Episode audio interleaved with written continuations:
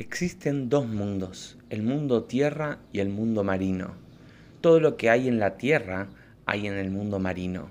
Hay seres vivos, hay minerales, hay vida, hay todo en ambos mundos. La única diferencia en relación a nosotros es que en lo que está en el mundo tierra está a nuestro alcance y es visible. En cambio, en lo que está en el mundo marino está oculto y no está tanto a nuestro alcance. En esta para allá leemos uno de los momentos más importantes del pueblo judío, el cruce del mar. Cuando el pueblo judío salió de Egipto, se encontró siete días después con un mar. Los egipcios los perseguían atrás, de los costados tenían el desierto y la única opción que ellos tenían era seguir adelante. Confiados en Hashem, Dios hizo un milagro y el mar se abrió. El pueblo judío pasó, cruzó el mar en aguas secas y llegó al otro lado y se salvó de los egipcios. Todo lo que la Torah nos enseña es una enseñanza para nosotros en nuestra vida. ¿Qué es lo que la Torah nos quiere enseñar con esto? Es que a veces necesitamos abrir las aguas. A veces necesitamos descubrir un mundo nuevo. A veces sabemos que detrás de, de una superficie hay mucho por descubrir, pero no nos animamos. No sabemos bien cómo. Y esto es lo que nos enseña el cruce del mar. Siempre estamos más acostumbrados a, vivir con lo terrenal, con lo que está a nuestro alcance, con lo que sabemos el resultado directo, con lo que estamos confiados y estamos acostumbrados. El cruce del mar nos dice, probá y descubrí que detrás de esa superficie tuya de tierra hay un mundo marino, hay un nuevo mundo espiritual de divinidad, de energía que está esperando ser descubierto. ¿Y cómo fue el cruce del mar? Hubo un hombre, Nachshon Ben Aminadab, que era el que más estaba confiado, y él se metió, él se tiró, y cuando llegó el agua sus fosas nasales, Dios hizo un milagro y ahí se abrieron las aguas. A veces esperamos que se abran las aguas para que nosotros entremos, que se despierte y que se descubra en mí el mundo espiritual y ahí yo me voy a meter. Nachshon nos dice, metete, confía, está ahí, descubrí, tírate al agua y vas a ver cómo de repente vas a descubrir un mundo de tesoros, de energía, de, de divinidad que está esperando ahí detrás de tu superficie. No observes el agua desde la superficie y desde la orilla. Metete y vas a descubrir cómo está todo ahí adentro de cada uno de nosotros. A veces buscamos por la tierra tesoros que en verdad están dentro del agua. A veces buscamos por el mundo y por lo material cosas que en verdad están dentro nuestro, pero solo esperan que nosotros nos metamos un poco y podamos descubrir ese tesoro oculto dentro del mar. Otro episodio importante que ocurre en esta para es cuando los judíos ya cruzan el mar y ya están en el desierto yendo hacia la tierra de Israel, se encuentran con que ya habían pasado varios días y todo el alimento que ellos habían llevado de Egipto un mes después se les había terminado. Y se dirigen a Moshe y dicen, Moshe, queremos comida.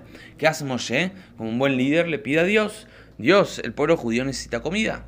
Dios dice, ningún problema, yo les voy a mandar el maná. Pero el maná va a ser de una manera especial. Cada día van a recibir por lo que ese día van a comer. No sirve guardar de un día para el otro, no sirve que colecten y que se lleven más de una porción porque no les va a durar y se va a pudrir.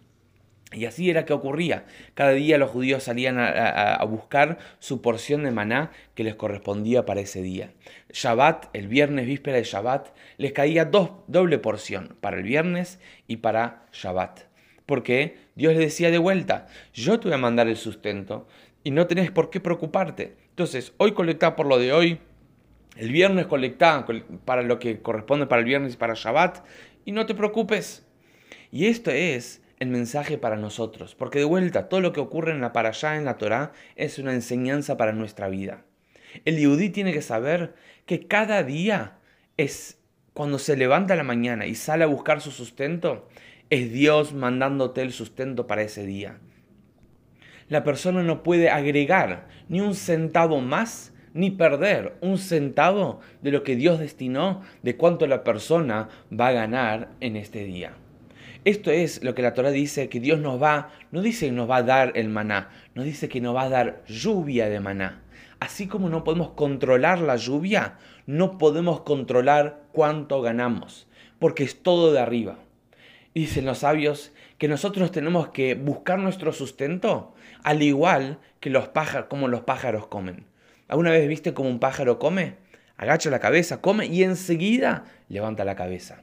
Nosotros también. Cuando vamos a buscar el sustento nos agachamos, agarramos lo que nos corresponde y enseguida levantamos la vista hacia Hashem y agradecemos y utilizamos todo lo que nos da para un propósito más grande.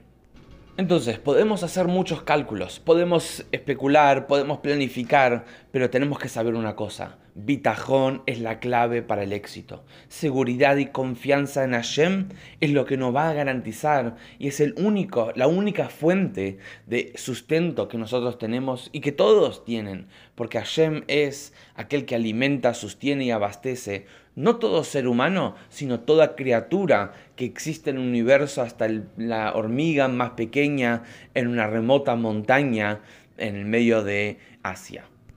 La próxima vez que tengas que salir a buscar trabajo, que tengas que salir a buscar tu sustento, agachá la cabeza, pero enseguida levantala. Agachá la cabeza, ocupate lo que tenés que hacer, pero enseguida levantala, mira al cielo, mira hacia donde tenés que ir, mira hacia tu esencia, mira profundo y encamina tu vida hacia algo más grande.